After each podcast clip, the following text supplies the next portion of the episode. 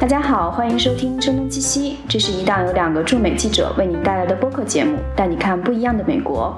我是张晶，大家可以通过邮件来联系我们 etwstudio@gmail.com，也可以在微信公众号上找到我们，同样是 etwstudio。在新浪微博上，我们则是声东击西 etw。今天来到节目呢，是我的一位老朋友啊。我其实有一点不知道怎么介绍他，因为我们认识将近十年的时间，而我认识他的时候呢，他是呃 Lonely Planet 在中国的代表。相信我们的很多听众都会知道 Lonely Planet，的这是一个呃旅行者的圣经一般的存在啊。嗯，那他现在呢身份有一点转换，请行啊，他的名字是蔡景辉啊，可能自己来介绍一下。吧，确实张晶是我的老朋友了，然后当时。呃，最开始认识的时候是一次采访，我记得。嗯。然后当时我还在 Lonely Planet 做中国市场代表，然后那时候想把这个，呃，应该是全世界最好的一个旅游指南介绍到中国来。呃，今天呢，确实在十年十多年之后，身份有了一些变化。我现在是全球网的，算是联合创始人，在这边呃做一些工作。但是实际上做的事儿，在我看来，其实如果说从个人角度来讲，没有太大的区别，还是在做。跟旅行指南相关的事情，就怎么样能够帮助大家玩的更好这事儿。嗯，对，甚至可能两者的 slogan 都还是有一点接近的之处啊，就让大家走得更远，然后可能去发掘世界更有趣的一些地方。其实本质上的这个，其实热爱旅行的人到最后，其实大家想的都差不太多。那么这个世界的丰富多样性，实际上是旅行的一个本质所在。嗯。所以呢，最后，比如说我们现在 slogan“ 旅途永无穷尽”啊，对世界上瘾啊，实际上都在谈一件事儿。嗯。就是旅行这件事儿。然后能够给你带来更多的、更广阔的这么一个世界，然后我们其实，在无论是在 Lonely Planet 还是在全球，实际上都在做这件事儿。嗯嗯，其实我们我今天为什么最早想到？跟蔡景辉做这档节目呢，是这十多年可能人们对旅行的一些理解和体验也发生了很多变化。我们其实很早就说这个概念，什么世界村啊，然后世界公民啊，世界视频的。那到底这个世界是变得更大了还是更小呢？比如说，我很集中的就是五一和十一这个中国的长假期的时候，你的朋友圈是肯定被被到世界各地的朋友们刷屏的啊。那大家出行，不管去欧洲、美国，都变得越来越容易了。但是同时呢？这种旅行目的地的神秘感，在我看来也渐渐消失了。你可以看到有些朋友他们去了啊，比如说以前比较难去的地方，南美的一些地方，或者非洲的一些地方，现在可能连南极都没有那么难去了。那你觉得社交媒体对旅行有一些改变吗？或者我们还有必要真的去到旅行目的地实地去看这个地方长得是什么样子吗？呃，前两天有人问我说，这如果说这个，就比如说。呃，像 AR 这样东西，它发达了，是不是就不用旅行？在我看来，其实完全不一样。因为你看到的，其实就是你的视力啊，你的视觉这个体验，其实只是旅行体验中的一小部分。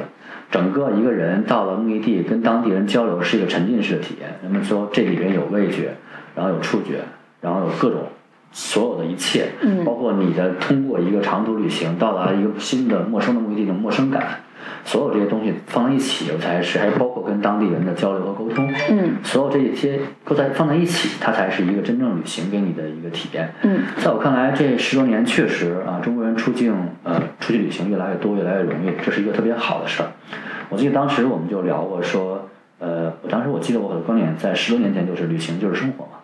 嗯，当时我的想法就是旅行就是一个。对，英文有一个什么啊，Life is a journey，就是。Life is journey，然后当时我记得我还还讲过，就是安徒生说那话，就是 Travel is to live。嗯。就是他。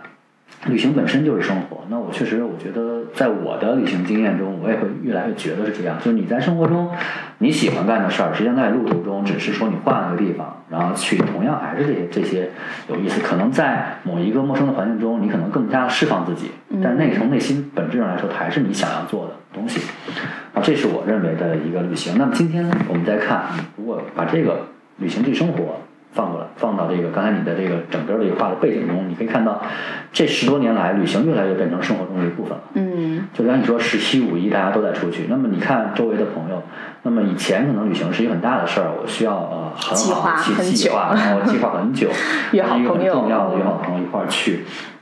那现在可能是我哎，我想去就去了。嗯，尤其日本这样的地方日。本这样的地方，然后我今年就去好多回。嗯这它变得非常的这个整个的这个频率变得非常的高，然后它非常容易，它会就去哪儿去旅行，就变得说跟你去哪儿吃顿饭是变得变成了一一回事儿。对，甚至有些朋友他可能专门，比如像我上次去日本，嗯你可以说我去看樱花，但实际上本质上不是看樱花，因为我去日本的核心的动机是去看 Coldplay 演唱会。啊，就是像这样的情况越来越多，就是大家大家可能去某地不再是那么重要，但去某地干什么事儿就越来越重要。对，他也不一定就非得要看某一个大家都去的景点。对，没错，就是而且越来越旅行到今天，你刚才说目的地是不是越来越丧失神秘感？在我看来，其实不是的，就是因为大家可能去了以前，以前比如说看他家，它是一个神秘的地方，那么今天可能对一部分人来说，看他家也不神秘了，嗯但是去看他家做的某一件事儿，这个事儿还有还有意思。嗯，就更具体化。更具体化，而且更嗯个人化更个人化、更多样性。比如说，那提起纽约，你在纽约，嗯提起纽约，大家可能如果说你站在传统的旅游的角度来讲，纽约意味着什么？纽约就意味着啊，自由女神像啊，帝国大厦。嗯华尔街嗯但是华尔街，你看，如果说今天我们再看，我们去纽约，完全可能这题目我们都不去了。嗯我们去的可能是当地的一个 show，然后可能是一个非常有意思的一个一个一个艺人的家里，嗯，或者是一个手工匠人，whatever 是什么。或者是参加一场，比如说去布鲁克林做一个玻璃的制作的工艺的对一天的课程没。错，就像这样的东西，我觉得才是真正说越来越 local 的那些更真实的、更深层次的体验，变成了旅行中非常常见的一部分。嗯这也就是说，变得刚才说旅行即生活的这么一个发展趋势，在这过去十年中，我们看得非常的清楚。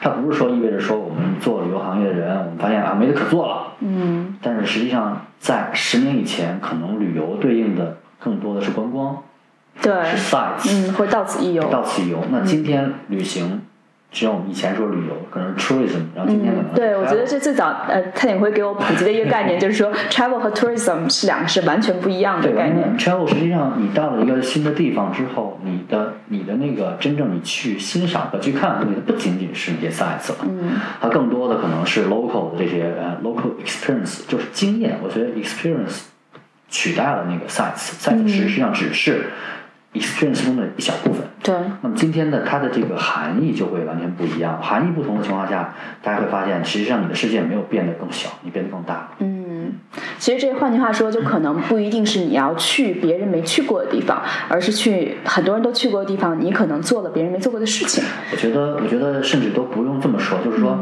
我不 care 别人做过没做对过，对对，对。我也不 care 别人去过没去过，我只 care 这个东西我是不是喜欢嗯。它是不是真的打动我了，打动我了，别人去没去过这事儿，对我也可以看自由女神像啊但我可能看得跟别人不一样。对吧？嗯对，嗯，那照这样说，那旅行指南对于这种越来越个人化、越来越具体化、越来越多元化的旅行经历来说，它意味着一个什么呢？对于呃所有的做旅行指南的这个人来说，我觉得都是一个巨大的一个挑战，因为实际上在本质上来说，你想满足所有人的所有需要是不可能的。对嗯，你你你你无论怎样的一个大的范围，嗯最后都会面临一个搜索的难题。嗯，啊，即使我们今天有了一个庞大的，足以说，就是比如说 Google 就是 对，随时随地的就是一个一个、嗯一个数据库，但是你你在搜索信息中所遇到的这个难题，包括你怎样想找到你想要的信息，然后整个这个这个所需要的时间和精力都是巨大的。我们现在采用的方式，实际上我们作为一个旅游指南的这个这个生产商，嗯。实际上我们采用的方式是我把那些最基础的部分提炼出来做锦囊，嗯。就是说，我们知道大家都有各种各样的不同的多样化的需求，但是呢，无论是怎样的需求，你们都有那些最基础的部分是非常相似的。嗯，比如我，比如很简单，我到了 JFK，然后怎么样去机场，从从那个机场去市区，对，怎有怎样的公共交通方式，然后嗯哪些票应该买，这个无论你到纽约市里边你要干什么，嗯，它还是最需要的，这个东西你都是需要的。嗯那么如果遇到什么这个紧急的问题，你要怎么求助？这些东西也是都需要。这些东西我们会就是叫基础版，它是一个，它是一个怎么说呢？就叫这是一个就是一个就是很嗯急救包，急救包就是急救包，它是给你给你用的，然后你需要的时候可以用。那另外还有就是扩展包，就基础包之外还有扩展包。扩展包基本上是说那些呃更有经验的呃更对当地更了解的人，站在他们的个人角度给你推荐的一些有意思的东西，它未必就一定适合你，但是他们一定是按照兴趣爱好各种这种类别来划分的。嗯它有可能打动你的一部分兴趣爱好，然后因此你可能觉得这东西它有用。然后我们也希望说，就说在我们满足一定需求基础上，我们还有一个叫问答，就说这是针对个人的。你可嗯以针对你个人特别具体的问题，你提出来，然后我们有那么一批整个社群的那些积极的用户可以回答你具体的问题，嗯这就是长尾的那些问题。对，其实像亚马逊它有这套对，体制。整个这个系统下来，我觉得是基本上能够满足大家的这个就对于旅游指南的需求，但它整个也是一个不断演进的过程。嗯，其实你们的旅游指南就是穷游锦囊，对吧？嗯穷锦囊，实际上锦囊现在也在不断的一个就是进化嗯。嗯。那比如说，像为什么现在很多的像 Monaco，它也做 Monaco 的各个城市的指南，对吧？然后呃，应该是 LV、M M H 也在做，对吗？为什么他们这么多，可能看似跟旅行呃 Monaco 可能有一点点相关，因为它最早是机场读物嘛。嗯那为什么像这么多的，但是像奢侈品公司，他们也会想做旅游指南呢？就还是我觉得，就是现在旅行越来越变成 lifestyle 的一部分。嗯也就是说你，你如果一个对于生活方式很感兴趣的一个品牌，那你都会或多或少的涉足到旅行中来。在旅行中，可能你就比如说 Monaco 一样，你他做在东京，就能凸显出他对东京的这些东西的选择，这些选择凸显了自己的 taste。嗯然后这是这个 taste 实际上是它整个杂志的一个核心。就无论你是做旅游指南还是做杂志，是都是就围绕着你的 taste 的一批受众群，都是这么一个概念。那其他的这个杂志可能也会围绕着自己的这种这种审美观，他去选择一些啊旅行中的东西放进来。你看到他们的这个旅行指南，实际上你看 Monaco 的就非常明显，基本上都是 shops、restaurants。嗯，hotel，对嗯 hotel 就是他们就是那些我觉得好的那些呃吃住行的店拿出来。嗯，对，它其实相当于是一个精选性的 selected 的一些选择，而不是大众化的那种。我们也会有一部分这样的选择，就是说它会呃就带上一些标签，这个标签可能就比如说 Monaco，它带上的是 Monaco 的审美标签，嗯。我们可能在上面带上了某一个旅行者的身份标签，嗯。也许是某一个这个合作伙伴的身份标签，也许是我们自己锦囊部的身份标签。嗯。这个呢是在我们拓展包的一部分。的。嗯，其实也是照这样说，大家接下来可能有一些人，比如说他会呃很欣赏某个我们叫大 V 啊，嗯。或者是那种啊、呃 KOL，那他也许比如说啊、呃他是一个东京的资深旅行者，嗯。那他推荐的旅行指南虽然很个人化，但也许很多人因为相信他，也愿意去其实，在我们的。平台上已经出现这样的一个嗯。趋势了，就我们也会给这些呃，可能名气都不一定那么大，嗯他但是他对当地非常有这个见解的，给他们很好的空间去展示，然后未来共同成长。对，所以就旅行指南它也变得越来越多样化。它一定会是呃，我们的想法是说，旅行指南实际上兼顾一个是高效，然后另外一个就是说呃，就是准确，就是准确这个准确不仅仅说信息的准确，嗯还有就是说它是我符合我的需要的这个准确。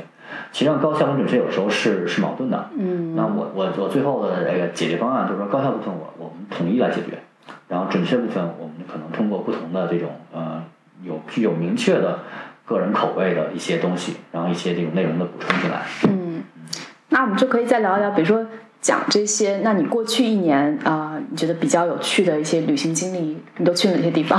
过去一年我还去了不少地儿，我每年都去过去不少地儿。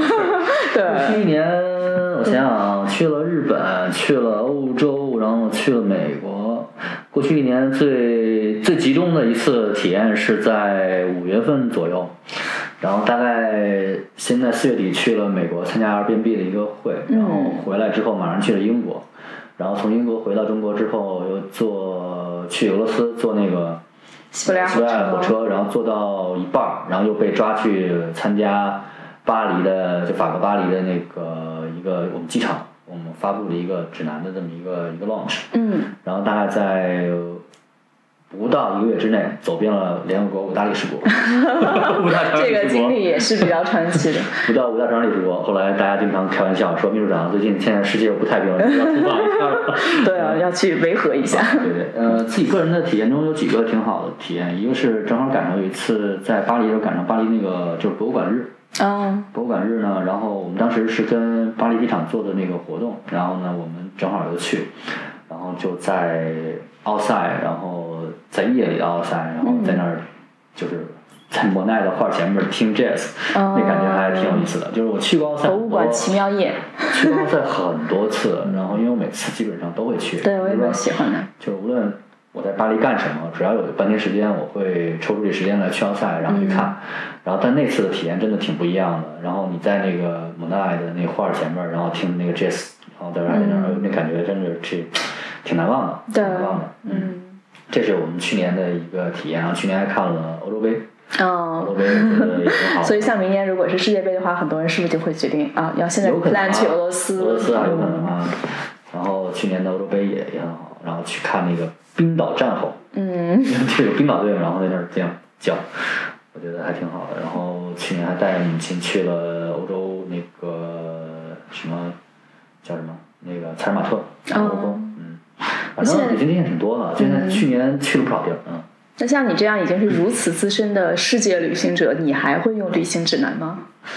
我实际上，呃，我直言，在十年以前你采访我的时候，我那个放在包里的 RP 都基本上是一个泛滥了的状态，救生圈的状态，就是 呃也不怎么用，我基本上用的不多，然后呢，拿出就偶尔拿出来呃翻一翻。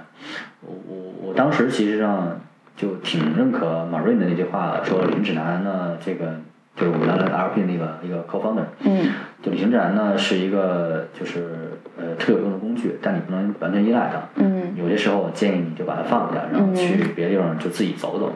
实际上我现在呢，就是我会我的我我的那个手机上也会有秋锦囊，然后也会下载当地的锦囊，然后呢我时不时看，但我完全不依赖。我现在可能真的到当地很大程度上是靠自己去去探索。嗯，当然有的时候指南还是会看会看一下，就是基础的信息啊，嗯，然后有些真的需要呃你你你比如说这个一些真的 know how 的东西，对是是要指南来躲来看的。但是对于那些选择，可能我经常会自己选择，尽管后来经常发现我的选择 其实并不靠谱。靠谱，我我我不得不说，我的选择经常都蛮靠谱。嗯，对，直接。但有的时候发现。其实选完之后发现锦囊中有，哦，其实我不是发现过发现过几次。其实我有一次，呃，去年我在东京，然后吃了一顿特别好吃的烤肉，嗯，叫金龙山，金龙山烤肉。然后那个那很小的一家店在东京，就是。那你怎么发现的呢？我我当时找朋友订的嘛，然后他帮我订的，然后那家店很小一家店，大概也就五桌左右，嗯，然后那个肉非常好吃，嗯。然后呢，就我们当时吃的时候就想，哎，这么好，我说能不能再再来吃？他说不行，这个预定已经定到那时候在，那是在圣诞节的时候。嗯。然后呢？那个期间也比较忙碌，应该。没有没有，他说预定，就我们运气好，正好赶上打电话的时候吧，他正好赶上有一家取消有一个人取消了。嗯。然后呢，我再想订，我说能不能我再订一个？他说就看了一下 calendar，看了日历，说。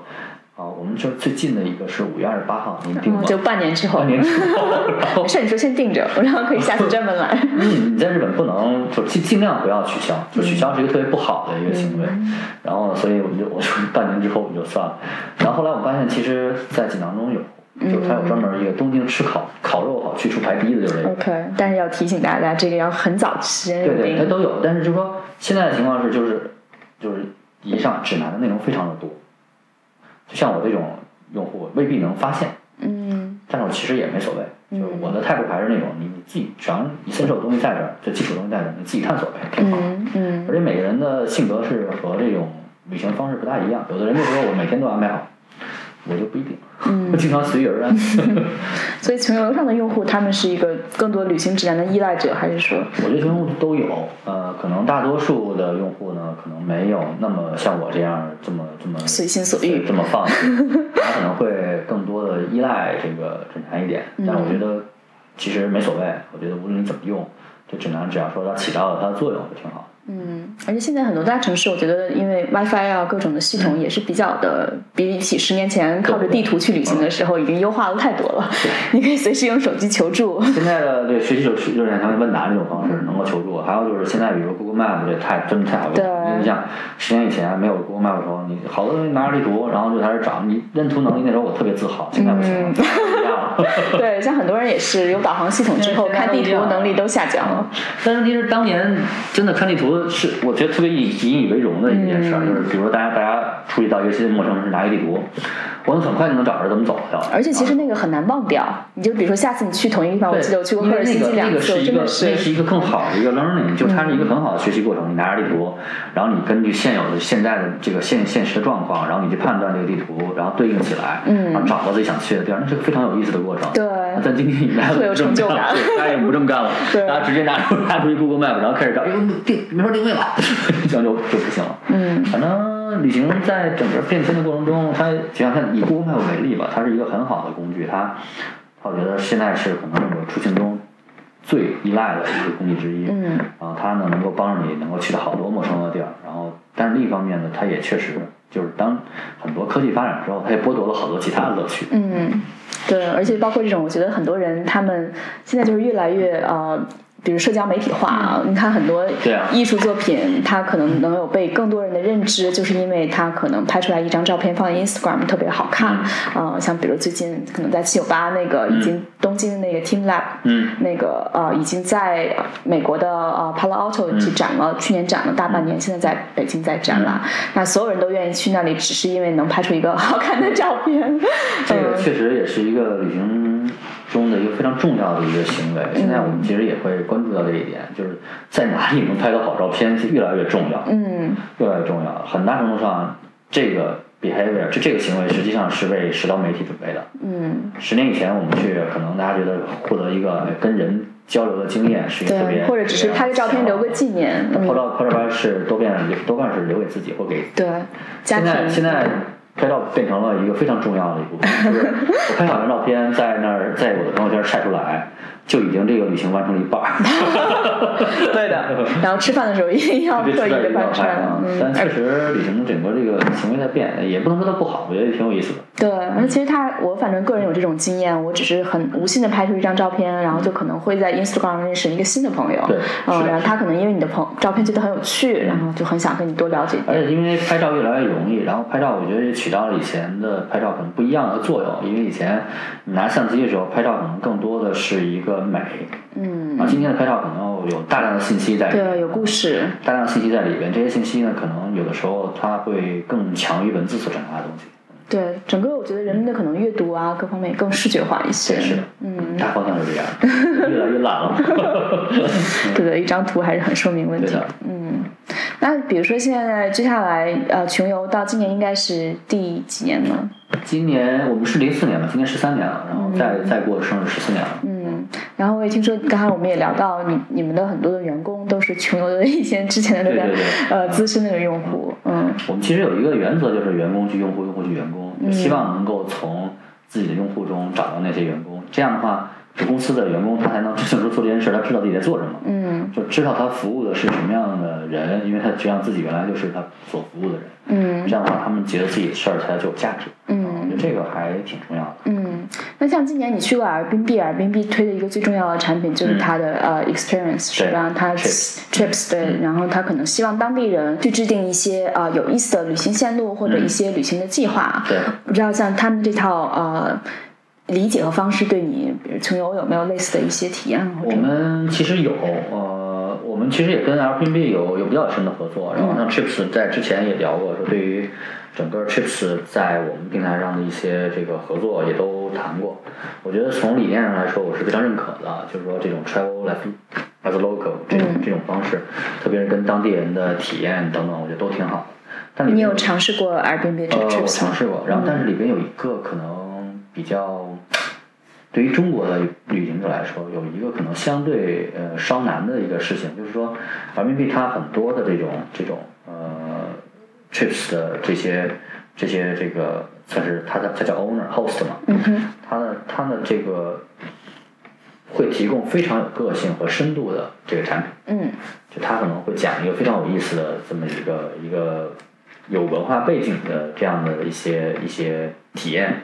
那这个体验对于普通中国游客来说的话，就变得呃，你对于英语的呃语言的要求还不仅仅是语言，语言可能呃语言是最最基础的，语言之外呢，还有对当地文化的了解。就比如说这个人说了一个当地的一个典故，你你你对于他提到的人名 A B C 完全一无所知，这个事儿你没法 get 到他的点。嗯而现在我们发现 Airbnb 很多的这种体验其实是有这方面的深度的。对，因为它需要在我看来，它深度的东西实际上是好的，嗯它跟市面上那些标准化产品是对能够区隔的。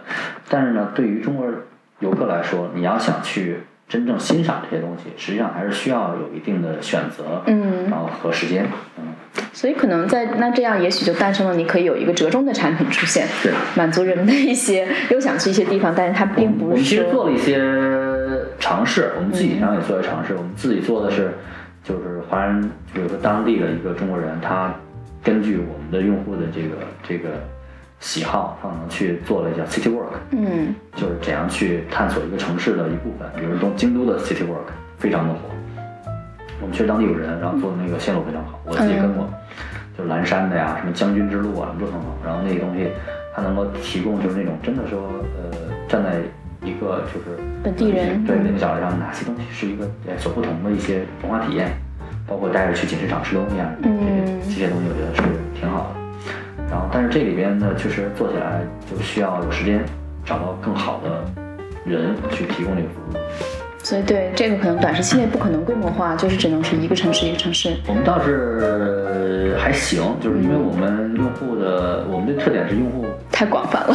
遍天下，嗯所以呢，在真正说在用户中，就是那些生活在当地的那些用户中，找到那些讲得好的，这是我们现在在做的一件事儿。嗯然后相对能突一点，但是呃，肯定不能像 Airbnb 那个 Trips 那样那样上那样的量，因为它毕竟有 host 在那撑着。嗯，对，它其实是自己已经有一个很强大的基础在那里。嗯，而且现在我们目前也并不知道它这个产品的运行情况如何。我现在我我我对这个产品整个的理念我还挺感兴趣的，嗯然后呃体验了一下，我觉得我自己体验还好，但是我是觉得我会有一些 concern。